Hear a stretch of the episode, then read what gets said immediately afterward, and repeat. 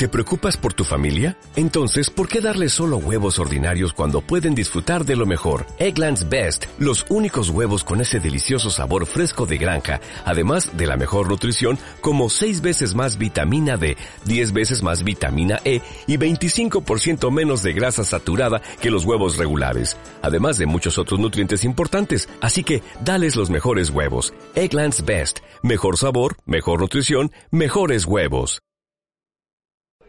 Ahí te escuchas. Hola, ahí, con un pelín de latencia. ¿Latencia? Eh, sí. Delay. Delay. ¿Cómo Late- dijiste? Latencia. Latencia. Eh, eh, sí. Se, se escucha como lactancia, güey. Lactancia. No, no, nunca no, hostia, qué raro. Igual, igual me quito el... Sí, sí, sí, también, ¿eh? Si me escuchas bien, de hecho, mira, me quito uno nada más Qué listo. y así ya como que no siento tanto delay. Ajá, vale, vale, vale, vale.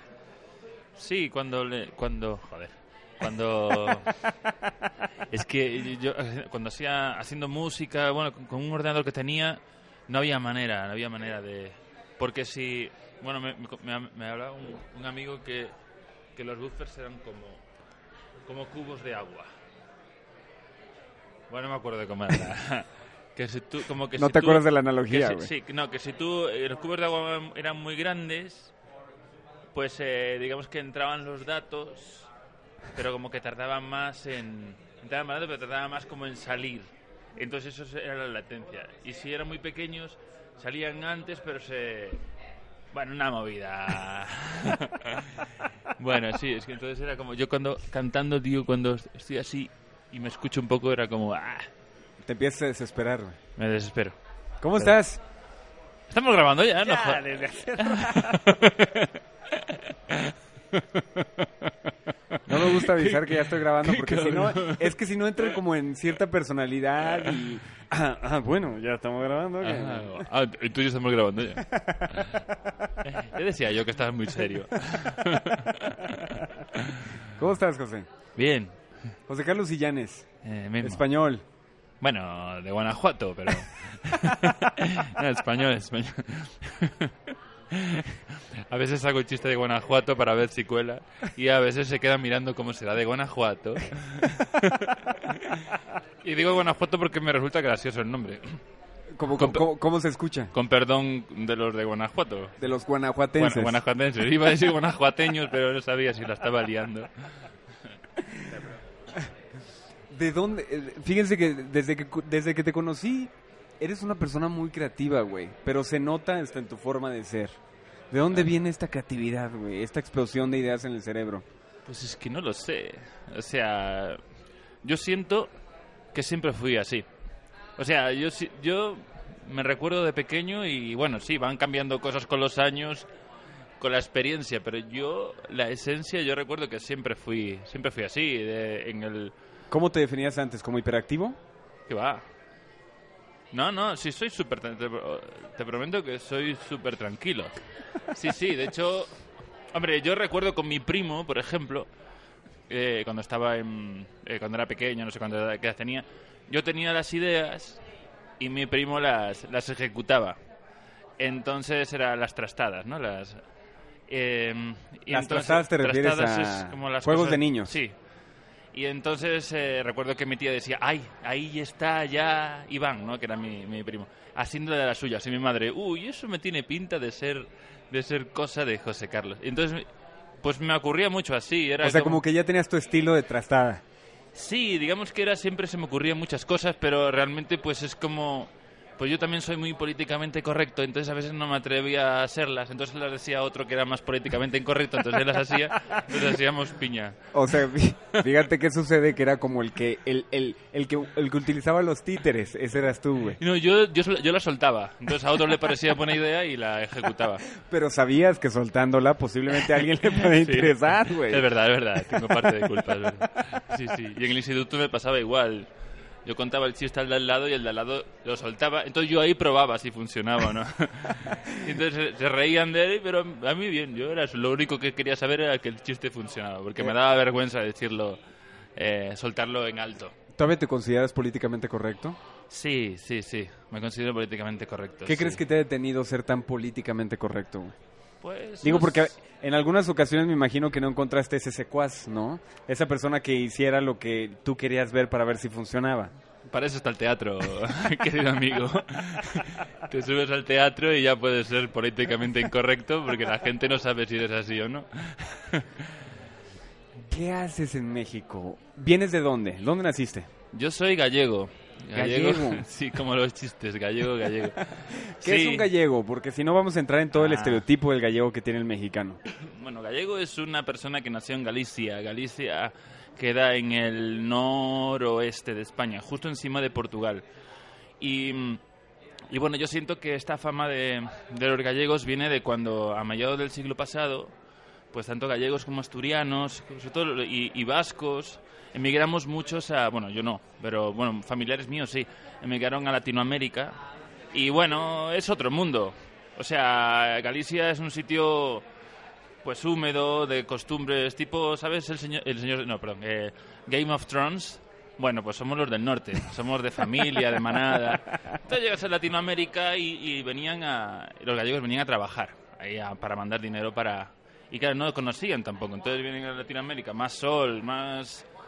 Tropical. Sí, más tropical, pues, pues hay que adaptarse también. Y sobre todo porque venían... Pero ocurre con los chinos en España. Ahora ya no tanto, porque están mucho más adaptados y, y- y tienen muchas empresas. Pero cuando llegaron, pues digamos que... Pues eran... Pues sí, los despistados, los chinos. Entonces te, te metías con los chinos. Son los que vienen a trabajar de otro país, están fuera, entonces pues... ¿Y por qué crees que el estereotipo del gallego está marcado a lo ignorante aquí en México? Yo, yo siento que es eso, que es como lo que te digo de los chinos. Es como, es el, extranjero que viene de fuera, entonces te tienes que meter con él. Y entonces era, los chinos eran los que nos entera, los que en, España pues no se enteraban de nada, no iban a los bares como los españoles, estaban marginados. Entonces es otra cultura y, y siento que tendemos a eso, como a...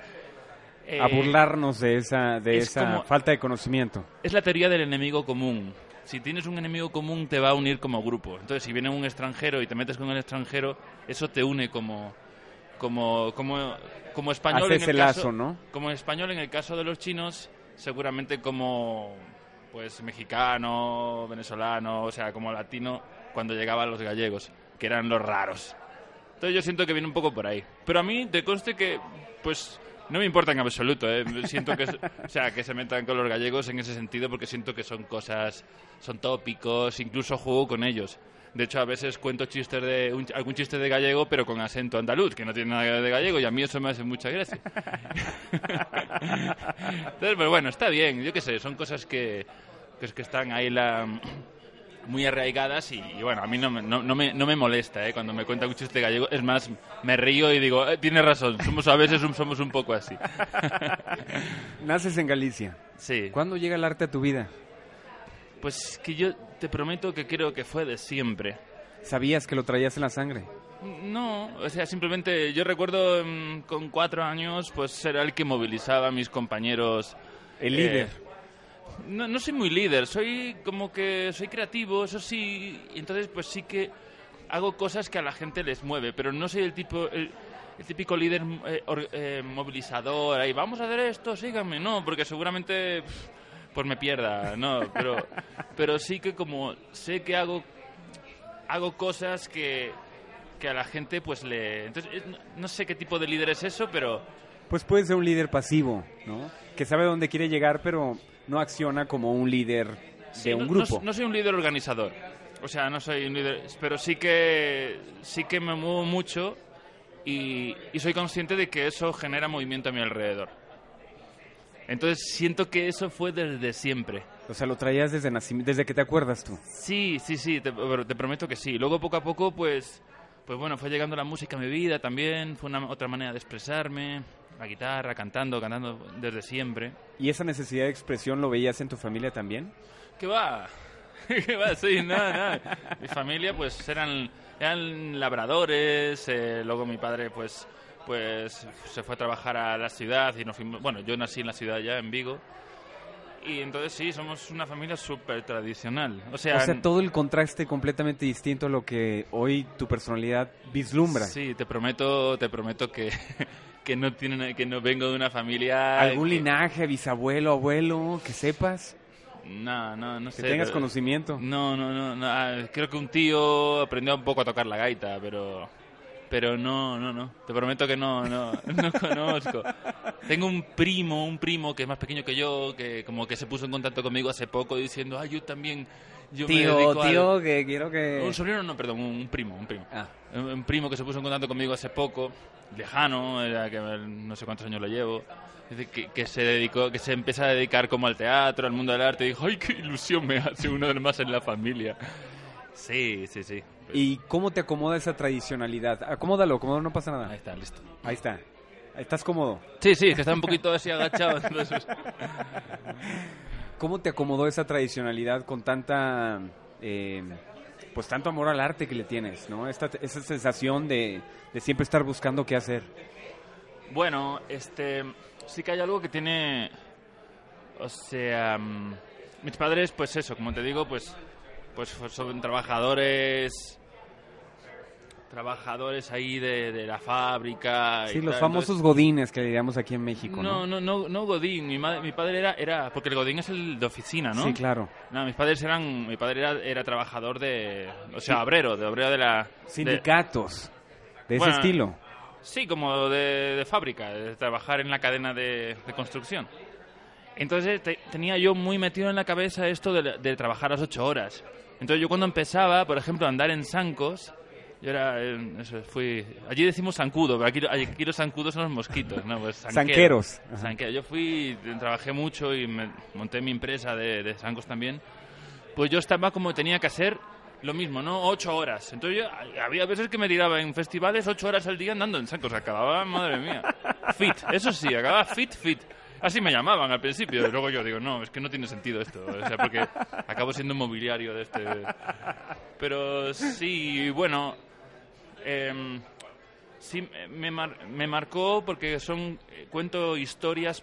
O sea, cuando hago un espectáculo mío, cuento historias muy populares en relación a pues a las vivencias mm, tradicionales y, em, y luego también la idea de cómo de trabajar que a veces no hay que trabajar tantas horas no es como pero es como hay que hacer hacer hacer Sí, esa hacer. sensación de que no eres productivo porque no has trabajado ocho horas diarias. ¿no? exactamente claro es que hay una expresión ahí que, que me dice mi padre y, y muchos y muchos padres que en mi misma situación o sea, en- que- que- con hijos en mi misma situación, que es, ay, ¿cuánto, tra- cuánto trabajas para, para no trabajar? Claro, digo, me está diciendo, ¿cuánto ¿Cómo lo asumes, no? Esa, esa- porque acá es todo lo contrario. La intención es que mientras menos trabajes ganes más.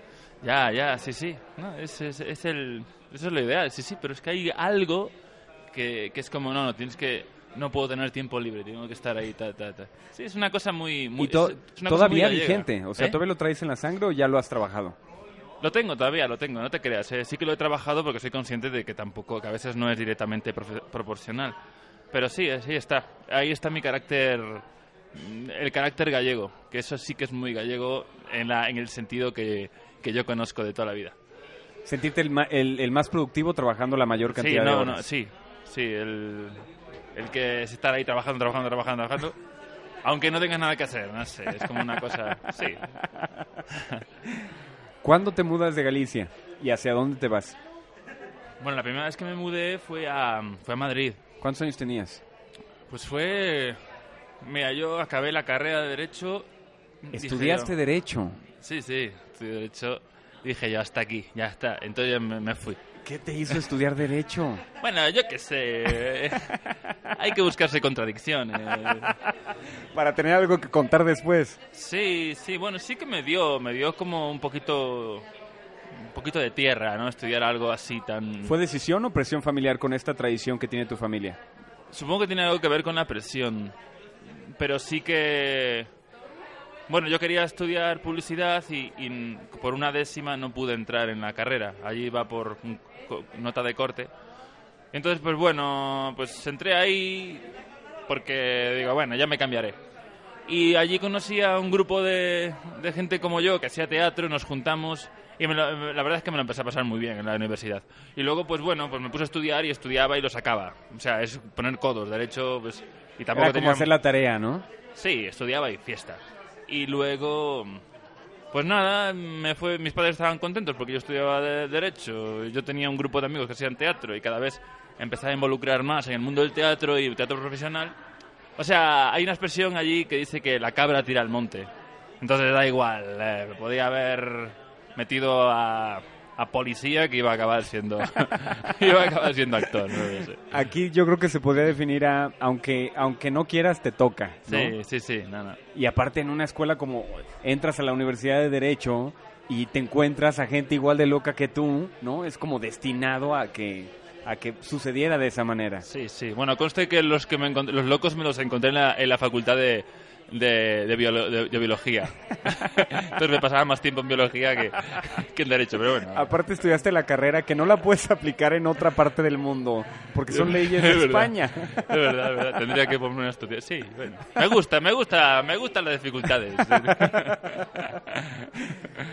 Te cambias a... A Madrid, A Madrid. Allí estudié la escuela de... Cuando ya decidí que tenía que...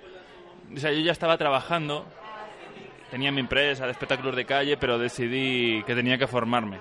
Notaba que necesitaba formación, porque todo lo, lo había hecho, pues, trabajando... A la par de, de estar estudiando, Sí. ¿no? Entonces necesitaba como estar unos años formándome. Y ahí fui a estudiar la escuela de Lecoq, que es de teatro gestual. Y allí, quizás ahí desarrollé más la creatividad, porque una vez a la semana tenías que presentar una muestra, según la materia que estuviéramos dando. Em, entonces, era durante dos años, una vez a la semana, tenías que preparar un número, un número, un- una dramaturgia de 15 minutos como antes de que existiera el teatro en corto y esto, pues ya ahí ya la hacíamos. Entonces lo O sea, te forzaba a crear cada semana. Sí, en grupo. Y entonces siento que ahí pues pues bueno, ahí yo aprendí mucho y creo que lo más interesante de esa escuela, bueno, los profesores eran maravillosos, aprendí muchísimo, pero creo siento que lo más interesante que me llevé, que me llevo a la vida laboral fue estar creando en grupo una vez a la semana, porque ahí aprendes cuál es tu rol, aprendes a callarte a veces, aprendes a proponer, aprendes cuáles son tus, tus fortalezas y tus debilidades ahí actuando en grupo. Ahora que lo ves en perspectiva, ¿qué tan importante es para el actor saber esto? ¿Perdón? Ahora que lo ves en perspectiva, Mm. ¿qué tan importante es para el actor saber Bueno, estas cosas? Yo es que siento que es muy importante porque es que la actuación no es, no es individual. O sea, te puedes puedes estar en una es que ni siquiera ni siquiera estando en una en un proyecto audiovisual pues vas tú solo porque tienes que tienes que estar bien también con tu compañero con todo el equipo el trabajo en equipo es fundamental Para que una obra salga bien, ¿no? para que una obra, para que un proyecto, o sea, llevarte parte del trabajo, aunque suene así raro, parte del trabajo es llevarse bien con el compañero y es una parte muy importante. Es que es fundamental. Entonces, el, el haber trabajado en grupo, pues sí que me, me dio, pues, eh, pues herramientas también como para saber cómo, cómo trabajar en grupo. ¿Qué, qué es lo especial del método de esta escuela de Lecoq? ¿Tiene algo en específico? Sí, bueno, es, es, es, eh, teatro gestual, entonces te da herramientas, te da herramientas muy físicas y, y bueno, te da como... ¿Te refieres más- físicas a movimientos, ma- de cu- o sea, más sí. conocimiento de tu cuerpo, de lo que puedes llegar a hacer? Sí, bueno, eh, trabajas máscara, trabajas coros, em, trabajas clown también, melodrama, drama, pero todo como parte, parte, parte desde la máscara neutra. La máscara neutra es, es, es una máscara que a través del... que, es- que no tienes presión, entonces, eh, claro, cuando no, como no tienes presión te mandan a hacer unas, unas acciones y entonces eh, se ve se ven todos tus fallos, todo tu, se ven todas las cosas que hacemos cada uno, porque no, no lo puedes llevar a la cara. O sea, no puedes disimular nada, venga. En- claro, entonces aprendes a ser, si te mandan a andar por el desierto, se tiene que ver que andas por el desierto. Entonces eso, eso empezaron- fueron como casi dos meses, entonces eh, partes desde, pues, mm, con una, una, una expresión, una, una expresión, una, una presencia enorme. Y cuando tienes esa presencia, cuando tienes esa energía que está en todo el cuerpo, no está en la cara, entonces a partir de ahí empiezas a trabajar elementos, máscara, Entonces, digamos que te dan muchísimas herramientas físicas y luego, a ver, luego tú te subes a un escenario y da igual si vienes del método introspectivo que de fuera, fuera adentro, adentro fuera. Tu cuerpo va tienes que darlo. automáticamente va a, a mostrar lo que quieres mostrar. Claro, digamos que trabajan con, trabajan mucho con el cuerpo, no, no desde el, no desde la, la psicología. Digamos que el, trabajo psicológico es con un texto y va después, pero sí, trabajas mucho eso, el aquí ahora, el entonces siento que y sobre todo la creatividad. ¿Nunca ejerciste la, la carrera de Derecho? ¿La terminaste? Me- sí, sí, la terminé, pero no la ejercí en mi vida ni quiero ejercer. Bueno, no, no, no voy a decir que no quiero, perdón, no, no, no, no, no puedo decir. Nunca digas nunca. No, no, no, está ahí, está ahí. Vete tú a saber. De hecho, ya una vez ya pensé, oye, pues si lo puedo usar para algo relacionado con el teatro. Ahí está. Ejercí una vez, te voy a contar cómo, una vez. Esto, esto- es lo bueno que- de tener un abogado en casa. Resulta que había una vecina en el noveno, nosotros vivíamos en el, en el octavo, mis padres todavía viven ahí. Entonces había que hacer una obra en el, todo el edificio, porque caía, caía mierda por la- en el baño, literal mierda. Y entonces, pues habían, todos habían abierto el baño menos la del noveno. Y el noveno R que no quería abrir el baño. Entonces, y mi padre enfadado con el noveno, discutiendo por el balcón. Es que tú, es que tú, es que yo, es que yo, es que tú. Entonces me dice, a ver si puedes escribir una carta o algo. Me dice mi padre, mi madre. Para Eh, exigirle para- a la vecina de que abra el baño. Y claro, a mí me molesta. Esta- Era, era verano, estaba de vacaciones y que a las 9, 10 Y de la el mañana. olor gélido de... que- que digo que me despertaban siempre, que discutiendo. Ay, yo, entonces me hice una carta eh, con, frases muy largas, ¿no? Como hacen en, o sea, con supuesto de, de hecho y luego pues el supuesto de derecho, lo que le llaman. O sea, si usted no abre en el plazo de 24 horas, dado que tal, puesto que tal, puesto que tumba, puesto que caramba, puesto que no sé qué, la demandaremos en el juzgado tal, eh, eh, eh, según el artículo 9, no me acuerdo, 9.1 de la ley de propiedad horizontal. O sea, una cosa que asusta. Entonces, y, y- y te juro, no pasaron ni 24 horas, la tipa abrió el baño. Y ya pude dormir. yo, tranquilo. Gracias, licenciado en Derecho. Eso es lo que yo aprendí, es lo que yo he ejercido. de- Y ya está. Oye, qué orgullosos mis padres. podría ser una excelente historia. Ah, sí, Eh, sí. piénsala. Bueno, lo voy a pensar, lo voy a pensar. Terminas, terminas la... El, el- ¿qué, ¿Cuántos años estuviste en la escuela de Lecoq? En Lecoq, dos, dos años. Dos años. Terminas y ¿qué, qué sigue para, para José? Eh, pues fue un momento, te juro, el año siguiente fue el primero en que sufrí la profesión. Y digo sufrí, porque había llegado la crisis a España. Yo hasta ahí estaba muy bien, tenía como... Pues tenía una empresa y nos iba súper bien, ¿eh? o sea, teníamos muchísimas actuaciones. ¿No cortaste la empresa de Sancos con eh, el estudio? Eh, bueno, sí, en el segundo año sí yo- eh, no- nos, nos separamos. Entonces yo monté mi, mi espectáculo con otro compañero, un dúo de comedia. Y, y otro, me monté también un espectáculo yo, yo solo también, y fue como ahí a llamar puertas. Y entonces pues ya de repente en Galicia estaba muy bien, había, ya te digo, en España había mucho dinero y trabajaba mucho. Y de repente en Madrid ese año me vi como ya no, está- no estaban mis amigos y un poco también pues ahí llamando puertas. Y bueno, y fue un año difícil. En ese sentido fue un, fue un año difícil. Pues, pero, pero bueno, al año siguiente la verdad es que bueno, empecé a, re- a remontar y... ¿Qué te decías en esos momentos, güey? O sea, sabemos que es un momento difícil porque no la parte económica no es la mejor, posiblemente emocionalmente tampoco estabas bien. Ujú. ¿Qué, qué hacías para poder despertarte todos los días y seguir tratando de hacer cosas mejores, de tener una vida mejor? Mira, te voy a ser muy sincero. Hay una parte que es el amor a la profesión, que si no, no, no- si no, no, no sufrimos lo que estamos... No. Si no, no me vengo yo a México. No, no. O sea, no, no, no. Si no Te- amarías a, a morir esta profesión, no te dedicas a ella. No, hay que amarla, hay que, porque si no, no hay cosas que, que no, no las haces.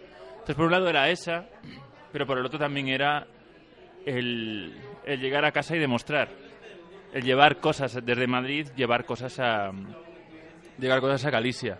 Como decir, a ver, era un, era un licenciado en. En era Derecho, abogado. claro. es como, vamos a ver, ¿qué haces tú? ¿Cómo dejas el derecho para, para estar. Podías estar en un buffet de abogado y estás ahí arrastrando 20 euros. Pero ¿eh? entonces, ¿te importa mucho lo que piensen tus papás? ¿O te importaba mucho en ese tiempo? Bueno, es que hay algo que sí. O sea, sí. Te voy a ser muy sincero, sí, sí que me, sí que los tengo muy presentes. Sí, tengo- Demostrarles que las decisiones que has tomado son las correctas para ti. Sí, bueno, digamos que ahora ya, ya pasó tiempo, ya no, no, no tiene ese mismo peso, pero, pero ahí, en ese momento, en ese momento sí.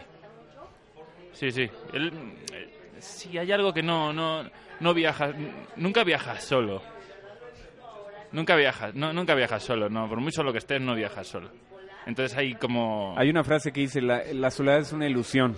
¿No? ¿La? la? La soledad es una Ah. ilusión. Sí, no, no, no, no, no, no, no estás solo, no estás solo, ni estás solo, mm, aunque digas, ay, me siento solo, es un sentimiento, pero no, nunca lo estás. Claro. Entonces, ni, ni en ningún tipo de decisiones. Entonces, sí, sí que, hombre, también ahora están presentes, tampoco, o sea, no, no tomo decisiones, no sé, por mi cuenta, por solo, por solo, solo pienso en mí, ¿no? No, pero entiendo como esta, esta analogía que estás poniendo de... eh, en lo bueno y lo malo, la soledad es una ilusión. Es decir, Mm. siempre que tomas una decisión, siempre estás pensando en algo o en alguien. Sí, ¿no? sí, sí. Ya sea como para reflejar y demostrar que tu trabajo sí tiene valor o para ti que lo que estás haciendo sí vale la pena. Sí, sí. Es pues pues sí, en ese sentido sí siento que siento que está que eso está presente y pero bueno, ya como o sea, bueno, pero sobre todo en ese momento, porque yo acababa de eh, acababa acabé la car- acababa de acabar la carrera, digamos que bueno, ya hacía dos años que había acabado, Estabas Em, yendo contra marea, hermano. estaba, claro, estaba como como acababa el- la, la otra- la escuela y ahora me to- ya estaba, ya no había más excusas, ¿sabes? Era como, ah, ya, no podía aplazar más las cosas. Claro, ya, ya, había, ya, ya, bueno, le había entregado una carrera a mis padres, porque al final una cosa, bueno, era para mí y para ellos. Bueno, coste que para mí también, o sea, Fue también importante también que lo estudiaras, ¿no? Yo creo que sin ello no, no hubieras descubierto el teatro. Sí. ¿Cómo lo descubriste? Sí, seguramente, seguramente. Si hubiera estado en otra carrera que me hubiera llenado esa parte creativa, a lo mejor no estaba... No sé, yo de saber. Pero sobre todo el hecho, yo- porque a mí no me gustaba esa carrera, entonces el hecho de haberla acabado para mí fue un aprendizaje, porque dices tú, bueno, pues Compromiso algo, ¿no? sí, con compromiso, trabajo, esfuerzo, puedes hacer lo que quieras. Entonces eso la verdad es que me, me motivó mucho a, a continuar muchas veces. Hablabas de lo que amas, que tienes que amar este, este, este arte, ¿no? ¿Qué es lo que amas tú del teatro? Ah, y el, el comunicar con el público. Eh, que- siento, siento que lo que más me gusta de esto es ponerme delante del público y, y hacerlo reír, pero hacerlo reír con mis dramas personales. Eso es lo que... Porque cuando los haces reír, eh, me gusta la risa porque es un... lo- Los escuchas, los escuchas enseguida. ¿Sabes? Es como una conversación directa. Es una respuesta inmediata. Eso. ¿no? Yo, yo- pero yo puedo estar contando. O sea, a mí no me gusta el- el- la comedia así que no pues solo por divertir. O sea, a mí me gusta, me gusta, pero lo que más me interesa es cuando estoy contando algo, algo que incluso, incluso pueda hacer llorar a la gente y reír al mismo tiempo, que, que me ha pasado. Como reír y llorar, reír y llorar. reír- y eso es súper bonito porque te ríes. Porque para mí un poco la vida es un poco una comedia musical. Y es una comedia musical, o sea, porque, porque bueno, hay dramas, pero es que mm, ocurren cosas muy extrañas a veces. Es como, es como de repente, yo recuerdo una vez estar en Madrid, ¿no? Estar ahí fatal de dinero y de repente me llaman por teléfono para decirme que había quedado en un casting que me pagaban súper bien y que a la semana siguiente tenía que ir a la rueda de prensa, que iba a estar la, la televisiones, eh, los famosos Estos y matices tal. de- Y yo, tan extremos, ¿no? Yo digo, ¿esto, ¿esto de qué va? ¿Esto es una cámara oculta? Esto es- Entonces, pues bueno. Big Brother, ¿qué está ¿Qué pasando pasó aquí? aquí? ¿Esto, esto qué? ¿Cómo lo maneja? Y, y fíjate, casualmente tenía una plática con una prima y estábamos, eh, estábamos como divagando en esto, ¿no? De este vaivén de la vida se refleja mucho en la vida del actor. A veces cree uno que se está muriendo de hambre y al día siguiente o la semana siguiente estás en las nubes, ¿no? Viajando gratis por algún comercial o algún casting que tuviste de alguna, de alguna, de algún proyecto.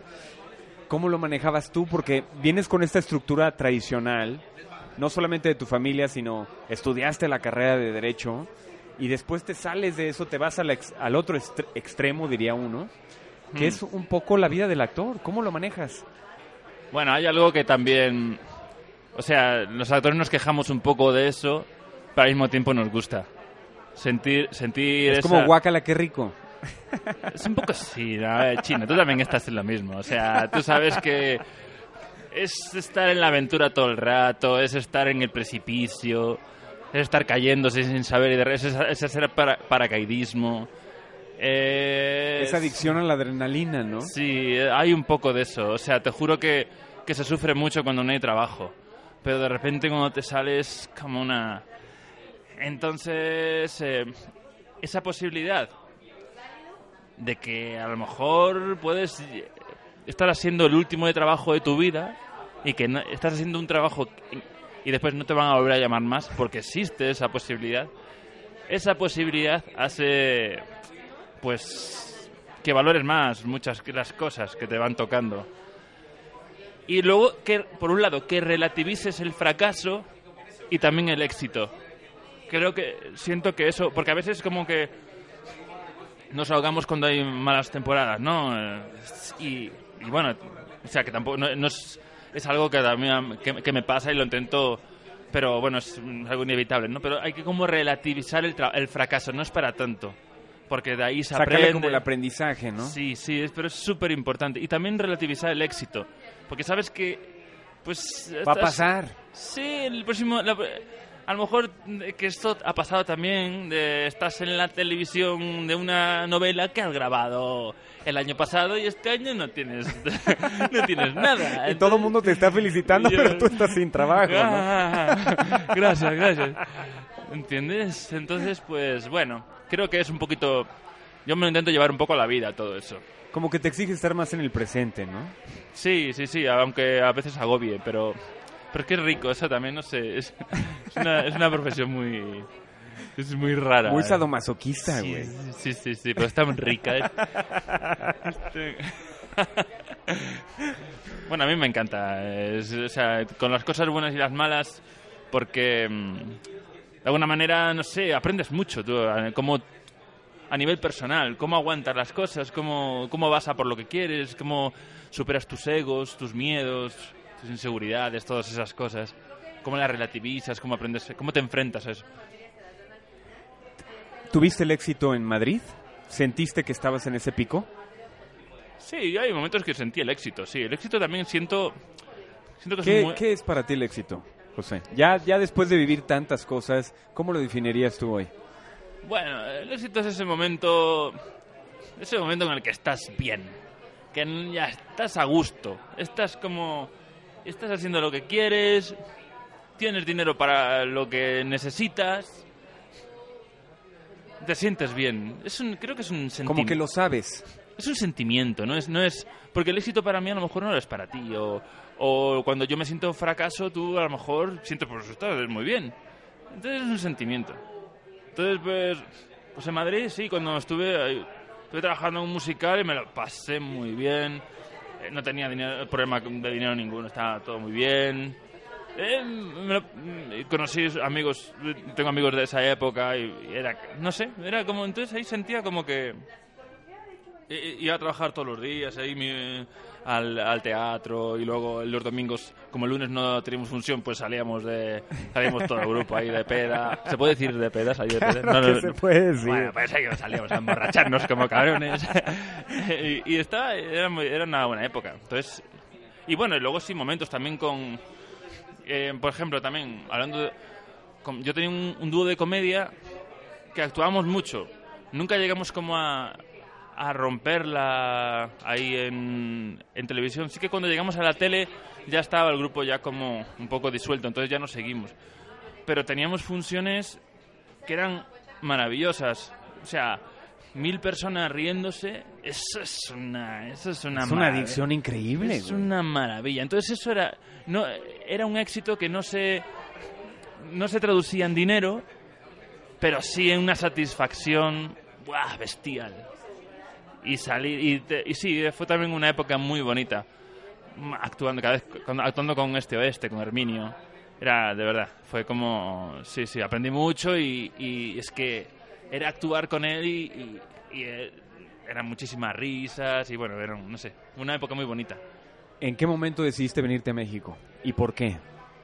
Bueno, siguiendo buscando, yo siento, eh, como que ya quería... eh, si en España, pues... Bueno, no sé si ese es el motivo, pero en España sí que, bueno, a nivel laboral tampoco de teatro es difícil. Tienes que estar en un círculo determinado. Relaciones O sea, públicas. Es estar en, al final todo, todo depende de en qué círculo estés. Si estás en el círculo de la gente que trabaja siempre, ahí en España, pues vas a trabajar. Si no, es difícil acceder. Entonces yo pues quería como más trabajo, no sé, aprendizaje también, como buscar, no sé, eh, eh, venir a México, vine a trabajar, intentar en más cosas de televisión. em, y ¿Todavía también- viviendo en Madrid? ¿O ya, ya estando acá en México? Sí, estaba, estaba en, o sea, estaba en Madrid. Cuando tomé la decisión estaba en Madrid y la última, y aparte me vino bien porque mm, eh, estuve trabajando con una obra de teatro que tuvimos muchísimas funciones y con eso pude ahorrar para, para venirme. En cuanto me dijeron lo de la obra de teatro dije, ya está, me voy.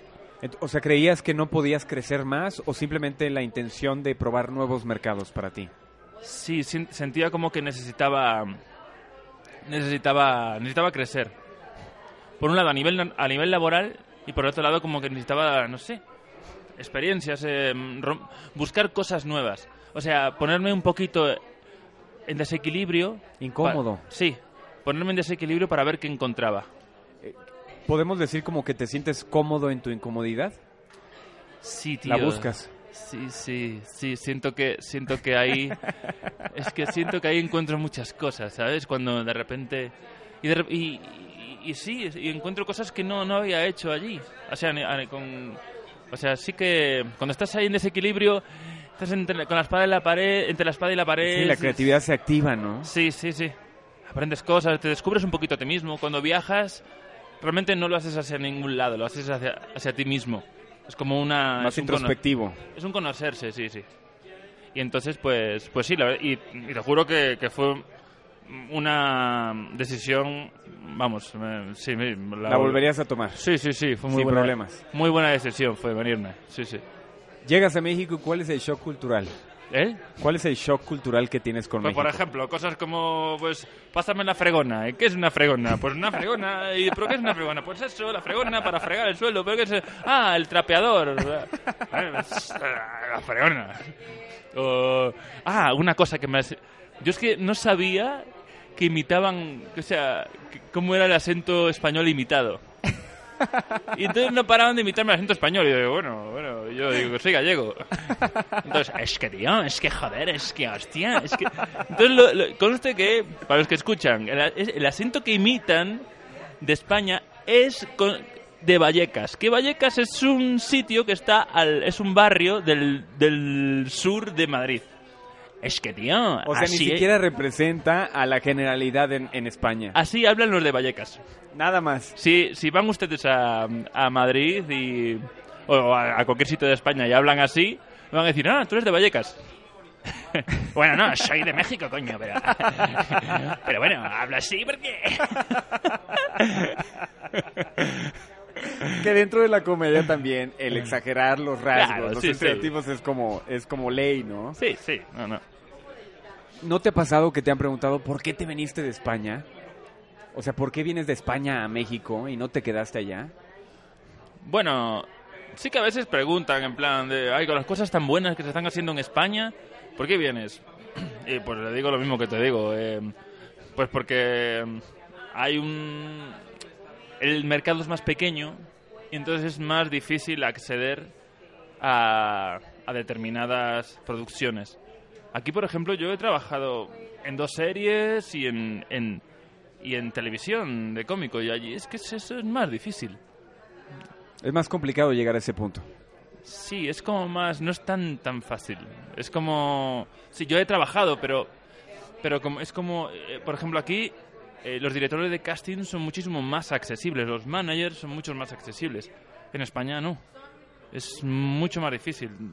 Pero mucha gente, yo cuando llegué me pasó, ¿no? dice, ah, te voy a pasar, que un, ami- un amigo me dijo, ah, te voy a pasar, eh, este, pues contactos de, de manager y yo escribía y me contestaban.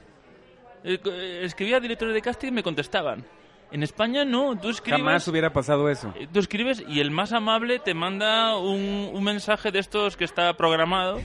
que ya, recibido. Gracias. Te contactaremos. Re- Sí, recibido, gra- recibido punto gracias. Entonces, le pasó también a una amiga que acaba de llegar y dice, hostia, me están contestando. Para que... Esto quiero decir que, que el mercado ahí es mucho más inaccesible. Entonces es como... Pues necesitaba un poquito, pues, pues salir un poco de ahí. em, Y sí, cuando vuelva, pues vendré con otro aprendizaje. Volveré con otro aprendizaje. Hablamos de las cosas que amas en la actuación. ¿Qué es lo que no te gusta de la actuación? Y, del, y de la industria como tal. Bueno, bueno, que, me- que no, que no me gusta. Bueno, la sensación cuando no tienes trabajo no me gusta, aunque, aunque en general sí. Aunque has aprendido a abrazarla en esto en este largo tiempo en el que tienes actuando, Sí, pero no, es- sigue, sigue, sigue siendo Eso no- incómoda. sí, eso no gusta tampoco. No me gusta cuando hay competencia entre... Como, ah, tú, ¿qué estás haciendo? Ah, esa sensación a veces de como... Ay, no Demuéstrame estoy- que vales más, ¿no? Sí, es- no, eso no me gusta porque yo...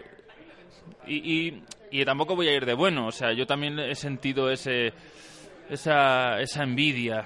O sea, tampoco te voy a decir, ay, no, yo no siento la envidia, porque no, todos. pero, pero sí que no me gusta sentirla tampoco, porque siento que es... Y de hecho, donde más he crecido es en grupos donde compartíamos cosas. No estábamos a ver quién había hecho más ni nada, porque al final eso es un trabajo Colectivo, ¿no? O sea, este trabajo colectivo que vienes cargando desde que empezaste a estudiar esto. Sí, y, de- y es de fondo, es como, es, pues no es para, no es, es para toda la vida, o sea, es un trabajo como de paciencia. Y que más no- cosas no me gustan, pues bueno, eh, si juegas, este es un, tra- un trabajo, siento que juega mucho con tus emociones. Entonces necesitas, una cosa muy importante es la, un motor importante es la ilusión. Entonces cuando... ¿Te refieres a fe, esperanza de que va a suceder? La fe, sí, como algo, sí, ese, sí, la fe y la ilusión esta que te mueve por... Entonces hay veces como que que no, no hay temporadas en las que no consigues lo que lo que estás buscando, lo que sea, entonces como que empiezas a perder esa ilusión. Entonces yo soy muy consciente que tengo que ir a buscarla donde sea. Pues mira, sí, quizás vine a México para no para no, no desgastarme y, y buscar una ilusión nueva y nuevas maneras de aprender. Siento que eso es lo que no me gusta. O sea, la parte creativa y todo es, o sea, la parte de trabajar en equipo. em, sí, eso, eso, eso me encanta. Lo, lo que no me gusta es, es eso, es em, sentir el, sentir las envidias de otros o la mía propia en un a veces luchando por un cachito de queso que súper pequeño, ¿sabes? Es como y yo, madre mía, estamos ahí como Sí, como carnívoros, ¿no? Estamos ahí como luchando por esto que no, no es... Yo qué sé. No pues- vale la pena, venga, No, somos no, seres no. humanos. Y tampoco digo de luchar, de luchar. O sea, digo que como de, ay, pues yo, ah, pues yo, yo. ah". Entonces, sí. Llegas a México, ¿cuántos años tienes aquí? Bueno, año y medio. ¿Qué te ha gustado del país? Que me ha gustado. Bueno, la verdad es que me sentí como muy, muy cómodo. Es una ciudad muy abierta. También eh, hay mucha gente de todo, de, Todo tipo de razas. sí, de, de países diferentes que vienen a lo mismo. En Madrid ocurría, pero era como más chico, porque veníamos de, la- de las otras provincias y aquí vienen, son... Entonces, el encontrarme con gente tan diferente, culturas tan diferentes, que estamos a lo mismo y estar ahí codo con codo. Yo tengo... Pues mis mejores amigos de acá son venezolanos y argentinos. Un venezolano y un argentino son ahí con los que hacemos mucha piña y entonces pues cada uno viene de su sitio. Entonces esa, esa mezcla este mm, pues eh, pues eso me no sé mm, aprendo mucho Esa diversidad multicultural que te ofrece la ciudad.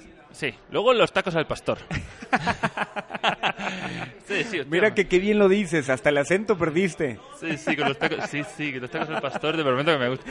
Y, y, mm, eh, y el, picante, el, el picante al principio era como, pero ahora ya, no concibo un taco al pastor sin picante. Y ya aprendí a diferenciar entre pica tantito, pica sabroso, no pica. O sea, todo pica, solo que en diferente grado. No que no te guste, pero que no entiendes del país y de su cultura. ¿Qué te costó trabajo entender? Bueno, sí, te- o sea, es otro ritmo. ¿A qué te refieres? Explícame eso. Bueno, es, es- En España tenemos un ritmo más... Pues... Pues no... sé- Digamos que aquí como que quieren quedar bien muchas veces. Y entonces pues es como... Esa edu- educación extrema que tenemos. Sí, no, ya lo voy empezando a... Me voy empezando a acostumbrar, pero la primera vez que fui a la lavandería y no me tenía la ropa, dice... y Ah, ven, ven a buscar la ropa. Y me dicen, ¿qué crees? Yo, pues... pues, ¿Qué crees? Y- sí, que no, pero... Yo, ¿Dieron la ropa? No dieron la ropa. Ay, es que... Pero no me, nunca, decía que, nunca me decía que no. Y al final ya entendí que, bueno, que, ah, que no la tiene. Me- Pero que no te quería decir que no la tenía. eso sí, como que, como digo, pero no hace falta, me puede decir usted que no. No pasa nada, no, no, no. Voy a interrumpir tantito la plática porque me están hablando y quiero contestar. Dame Vale, un vale. segundito. bueno, pero necesito que me digas.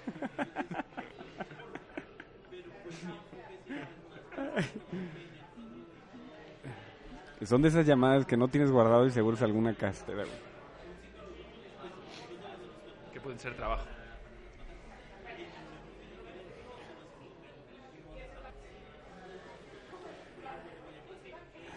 Tuvimos que parar un poquito la plática porque te- tengo una llamada y no la pude contestar.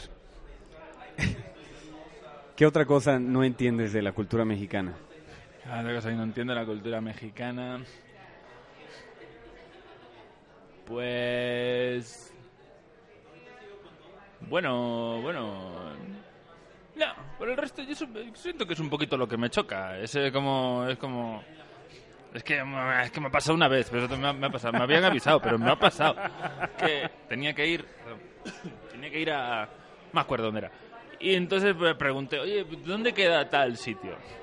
Y dice, sí, sí, por allá. Entonces yo fui por allá. Y digo, yo, qué raro que el Google Maps me lleva por otro sitio. Bueno, bueno, entonces allí pregunté otra vez y me dijeron, por allá. Y, me llevó, y cada vez estaba más lejos de donde el Google Maps me mandaba. Y al fin, entonces, O sea, en vez de decirte que no sabían, Eso. te llevaban a otra dirección. eso es, yo... Muchas gracias, son ustedes todos, todos, todos son muy amables por, por, por querer darme indicaciones, lo agradezco mucho. Pero bueno, quizá... Pero no mamen. Quizá, bueno, si ustedes, pues, si no, su- si, si no saben, díganme que no. Yo, pero, pero bueno, no, pero luego la verdad es que, pues muy bien, o sea, pero el resto, o sea, son como, son como cosas cultura, muy culturales. Que, que yo ya me voy, ya voy el... eh, Que es parte de, ¿no? Es parte de Sí, yo ya me voy acostumbrando y ya voy- también voy eh, entrando en eso. O sea que, bueno, es simplemente. O sea, a ver, yo también. Yo sé de gente que viene y no para de quejarse. Es como. Pues yo qué sé. Pues siento que no. Estamos en otro país también y hay que adaptarse también. eh. Es parte Ah. del show, ¿no? Es parte del viaje. Parte Sí. de la experiencia. Sí, sí, sí, sí. Hay que que dejar. No sé, no puedes ir pensando en. eh, en comparar con de, de dónde vienes, ¿sabes? Siento que. Y, y nada, bueno, otra cosa que me llamó así la, la atención de esta ciudad, pues es el caos un poquito. Es como, es muy caótica y bastante... Ah, y que no hay papeleras. Macho. ¿A qué te refieres con papeleras? ¿Papeleras? ¿Basura? ¿Pa- ¿Para poner a echar la basura? Y digo, yo, yo tengo... Mira, yo al principio, yo siempre soy de los que... Porque yo ya he trabajado de estas cosas. Si te dan un papel por la calle, entonces tú lo agarras, aunque lo tires. la- Pero es que aquí me voy acumulando papeles y no tengo dónde tirarlos. Madre mía, ¿eh? un papel... en- Solo en Polanco hay papeleras. No sé cómo le llaman acá, papeleras, eh, recipientes. Basureros. para- Ah, basureros. pues, eh. Pero ¿sabes qué? Creo que es una cosa de esta ciudad. Si vas a otras ciudades más pequeñas, en los en las zonas turísticas sí existen basureros. No Sí. entiendo por qué en esta ciudad... lo- no sé si los quitaron porque la gente tiraba ahí todo y Ya. mejor decidieron quitárselos para que no se convirtiera en un basurero tal cual, eh, sin control. Creo que eso fue lo que sucedió porque a mí también me ha sorprendido mucho desde que llegué ya a vivir aquí a la ciudad, no encontrar dónde tirar la basura. En una ciudad tan grande como esta, que seguro va a producir basura. Pues, pues eso fue una de las cosas, pero ¿dónde tiro yo la monda de plátano? Yo voy por la calle comiendo un plátano y ¿dónde lo tiro yo? Pues tengo que llevar- lo meto en la mochila y luego es que se me olvida, yo soy un despistado y se me olvida que tengo la monda de plátano en la mochila, ahí la tengo hasta tres días después, que digo, mierda, no me, no me, no tiré la monda de plátano. Para los que son extranjeros y han hecho televisión, te ha tocado eh, tener acento neutro, le dicen. Para los que no se dedican a la actuación, ¿qué es eso, José? El acento neutro. El acento neutro. Mira, yo estuve en Colombia y leí un libro y me explicaron que el acento neutro se supone que es, es un, un em, acento en el que tú no te identificas de ningún lado, de ningún lado de Latinoamérica. Son rasgos comunes que han escogido de diferentes países. La S, por ejemplo, es un, algo común. Y expresiones con la idea, excluyendo a España, que España no quiso entrar en eso, y creo que por error, yo siento que, que se abriría más mercado. Y entonces esa es un poquito la definición de acento neutro, un acento en el que tú eh, hablas y no sabes de qué país latinoamericano eres. Pero realmente el acento, el y como creo que fue porque se empezó a hacer como más doblaje aquí en México, el acento neutro pasó a ser un acento más mexicano de, de- de la Ciudad de México. Y en cuanto a, a Y tú mí... lo has trabajado, ¿no? Sí, sí, lo he trabajado. Eh, mira, una de las cosas ya voy ralentizando. Poco a poco va a ir a cambiando poco, la tonalidad de cómo está hablando para acercarse más al acento, lo que llamamos nosotros mexicano. Exactamente. sí. Bueno, y el yo- audio se empieza a hacer más largo. más- Sí, porque una cosa que hacemos los españoles es hablar muy rápido. Entonces, un tip que me han dado es habla mucho más lento. Que sientas que estás hablando lento. Sí, sí, sí. Y, a- y yo especialmente, yo soy una persona que habla como muy rápido, más... Madre. Entonces, pues ahí lo estoy trabajando.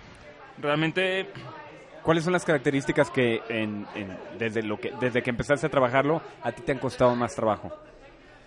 bueno, las... em, lo de hablar, bueno, hablar más lento, o sea, lo- lo- o sea, yo agarro un texto y lo puedo como, lo, lo trabajo y tal. Lo que me cuesta es normalizarlo. Ser capaz de hablar contigo, eh, hacer chistes y hacerlo en, hacerlo en neutro. También te digo que cuando llamo a casa me dicen, uy, qué acento mexicano tienes. Te prometo, te, prom- te prometo. Y aquí me dicen, uy, qué acento español tienes. Total que no complaces a nadie. Entonces, pues bueno, pues ahí voy poco a poco. Si hablo más lento y... em- y- se y- escucha la diferencia, sí se escucha la diferencia. Y hablo así, acabo así los, los finales. bueno, no sé. ¿Eres más de Polanco? Sí, claro, la neta.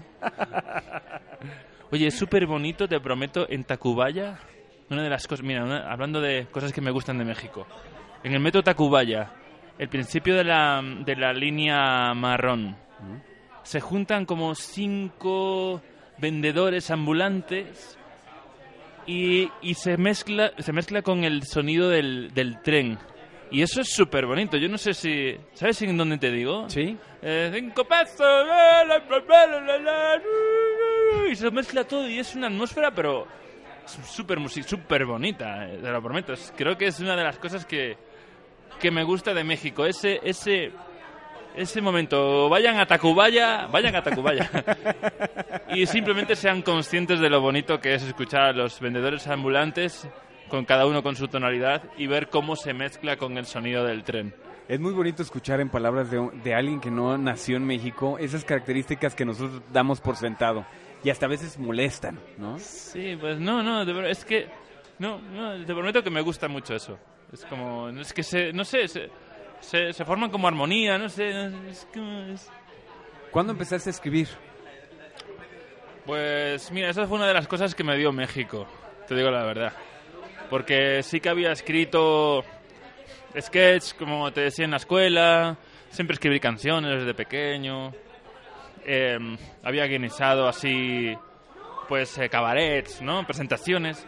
Pero fue en México cuando al llegar empecé a escribir, como que, no sé, quería como Necesitabas contar cosas. Sí, necesitaba, con- necesitaba contar cosas. Presenté una en el microteatro allí en... De, mm, ay, es microteatro, microteatro, el de- que está ahí en eh, Buenavista. Y, y nada, y fue bien, me, me dieron el premio y era como, hostia, Aquí hay talento. es como, no, eh, más que talento, o sea, lo que estoy contando a la gente le engancha, o sea, le conecta de alguna manera. Y es que decimos siempre para cualquier actor, en la industria completa, si no hay un buen guion, puedes tener al mejor actor o la mejor actriz y no sale nada. Entonces, ¿cómo, cómo empiezas a, a- a conectar esas historias? ¿Son personales o es algo que tú ves? Bueno, es una mezcla, también te digo, ¿eh? O sea, hay cosas, yo intento, intento escribir con cosas que puedan conectar a... O sea, cosas que yo pienso y que, que pueden conectar con, con todo el mundo. No sé, la primera obra que escribí a llegar acá hablaba pues del viaje, precisamente, de la búsqueda y... Y bueno, sí que, conec- sí que siento que conectaba. Entonces, intento buscar cosas que son de mí, pero que también están... que no son como cosas muy personales. O sea, no contarlo como si fuera algo personal. Contarlo como si se lo pudiera, le pudiera pasar a, A a cualquiera. cualquiera.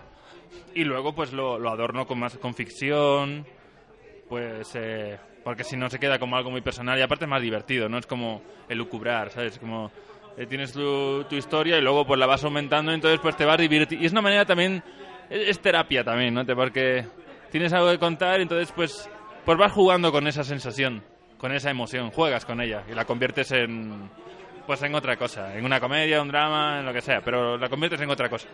Pero sigue teniendo la esencia, que es lo que tú quieres contar, pero lo mejor de eso no- es que hay otras personas que se identifican, que es lo que me gusta a mí, ¿sabes? Porque si no sería una cosa, una, una chaqueta mental. Sí, sí, no, algo no lo que- pudiste haber dicho mejor. Sí, sí, iba a decir paja mental, que es español, pero eh, me acordé que Pero son- chaqueta... es un sinónimo muy bonito. Sí, no, entonces pues intento, o sea, para mí lo interesante es que, que la gente pues se sienta identificada con, con eso.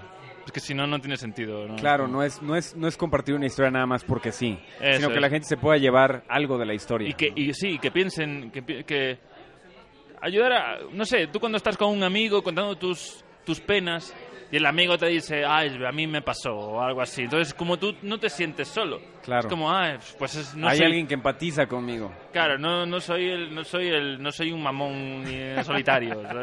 Hay gente que está, bueno, no, no soy, no soy tan raro. Entonces, pues bueno, de alguna manera, pues es- estamos, pues vivimos en sociedad, ¿no? Entonces, pues compartir, para eso está el teatro también, ¿no? Compartes y, y, y no sé, sales, que me gusta salir del teatro actuando como, cuando actúo, como que el, el público se lleva algo. Y cuando estoy de público, pues me gusta llevarme algo. Comentabas que la ilusión, eh, que la soledad es una ilusión, ¿no? Que es un estado mental, más allá, o algo que sentimos. Eh, ¿Cómo se define el amor con José en el su amor. vida? Y en, esta, amor. y en esta vida de actor, güey. El amor llega así, de esta manera. Ay, yo sé. Mira que yo escribí sobre el amor varias veces. eh, Es como... La el última amor, hablaba de eso. El amor, sí, la sí, sí. De hecho, tenían, en España teníamos un espectáculo que se llamaba Especialistas del Amor. Y lo que más funcionaba era, era la parte del desamor. Teníamos unas canciones que hablaban del desamor y yo era la que más gracia le hacía. Que con mi compañero lo que hacíamos era, después de- del verano decíamos, bueno, a ver, venga, vamos a contaros unas cañas, me cuentas tus madres de amor y de ahí sacamos un espectáculo. Y sí, y sacamos un número. ¿Crees que la gente empatiza más con el desamor que con el amor? Sí. ¿Con lo que duele que con lo que siente? Sí, en general con las desgracias. Es más divertido mostrar en escena. Es más divertido mostrar una desgracia. Porque. Supongo que también porque la gente quiere. Mm, Quiere, quiere desligarse un poco de ese sentimiento de Escapar dolor. un poco de, esa, de su Escapar. realidad, ¿no? Sí, entonces el hecho de que. Pues de que a otros le haya pasado y que se rían de eso, pues. Te libera también. Es como, ay. No, No soy el no único. no soy el único pendejo que le ha pasado eso. Sí, ¿Y a ti cómo te ha tratado el amor, hermano? pues bien, bien, o sea, bien, bien. Me encantaría que vieran la cara que puso cuando empezamos a hablar de este tema. Desconectada. No, eh, o sea, por momentos, por momentos. Tengo ahí, sí, sí. ¿Cómo bien, lo podrías bien. definir para ti? ¿Para ti qué es el amor? Si alguien te preguntara hoy, o si en 50 años te encontraras a tu José de 50 años, ¿qué crees que te diría? ¿Cómo definir el amor? El amor. Eh, El amor. Yo siento que es cuando... Pues no sé, tra- trasciende- trasciendes de lo individual. Creo que hay algo más, creo que sí. Que es cuando... Sí, cuando te antepones a la otra persona, quizás... Bueno, no sé. Es que es difícil, es una pregunta difícil, tío. Oye, tienes tanto que decir de tantas Espérate, cosas sí, te y se te van las palabras para este eh, específico tema.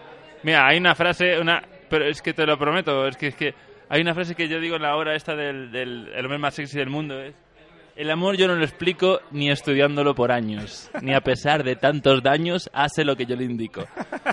Eh, pues, pues bien, ahí lo voy llevando. Todavía no hace lo que le indico y no, creo que es lo lo haga. no, no, no lo va a hacer. José, muchas gracias, güey. Gracias por estar aquí. De nada, de nada. Eh, pues nada, ya se me enfrió el café. ¿Cómo te la pasaste? Bien, muy bien. Oye, muy bien. eh, Tienes una labia ahí, me llevas eh, pim pam, pim pam. Hermano, tú eres el que llenaste una hora de contenido, no fui yo. Por lo general, como tú dices, la gente siempre tiene mucho que decir. Es, es este... Siempre digo la misma frase, que no lo digo dientes para afuera porque tengo a la, a la persona con la que estoy platicando cuando digo esto, pero es grato eh, compartir no solo el escenario, sino las ideas que has plasmado en obras como la última que escribiste en la que yo tuve la oportunidad de actuar.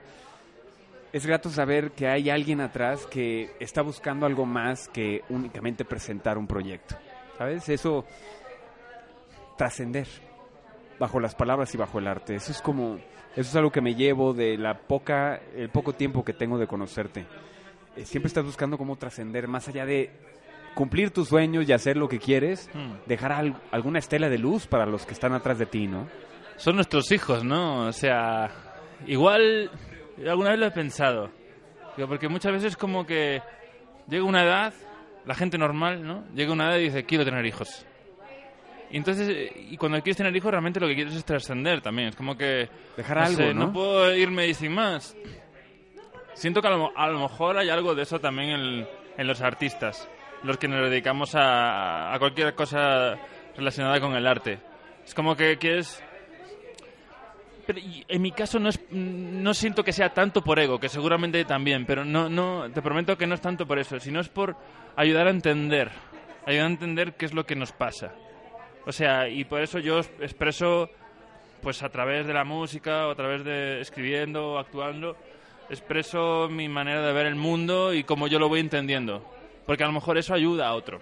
Y te prometo que, porque, que no es tanto ego como eso, porque si no me daría igual lo que piense la... Claro, por supuesto, no te Entonces- interesaría esa trascendencia, ¿no? Sí, es eso, y es- son nuestros hijos. Actúas y no sé. Y ahí se queda, güey, Ahí se queda, sí, sí.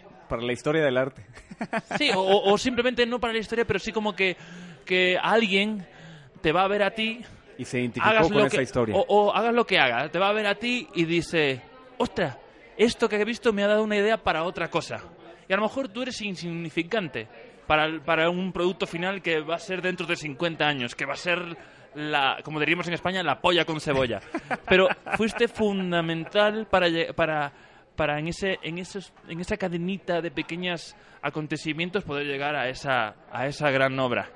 ¿Entiendes? O sea, que alguien te vaya a ver a ti, a, a Chino, sin, a Chino Sánchez, a lo mejor despierta por algo que has hecho, despierta algo en otra persona, que despierta algo en otra, en otra, en otra. Y esa cadena productiva es- se y es- ¿no? y eso es lo que yo siento que me, que, mm, Ese efecto que me pone. Es como ser útil, de alguna manera. Y seguro, seguro alguien que escuche este podcast va a tener ese pisco de brillantez y se va a poner a hacer algo por este país. Un pastel de limón, por ejemplo. este post me dio hambre. Voy a hacer un pastel de limón. Gracias, José. que soy de Guanajuato, ojo, ¿eh? Muchas gracias, hermano. Gracias por estar aquí A por tu ti, tiempo. Chino. Muchas gracias por invitarme. que un pastel, ¿no? De zanahoria.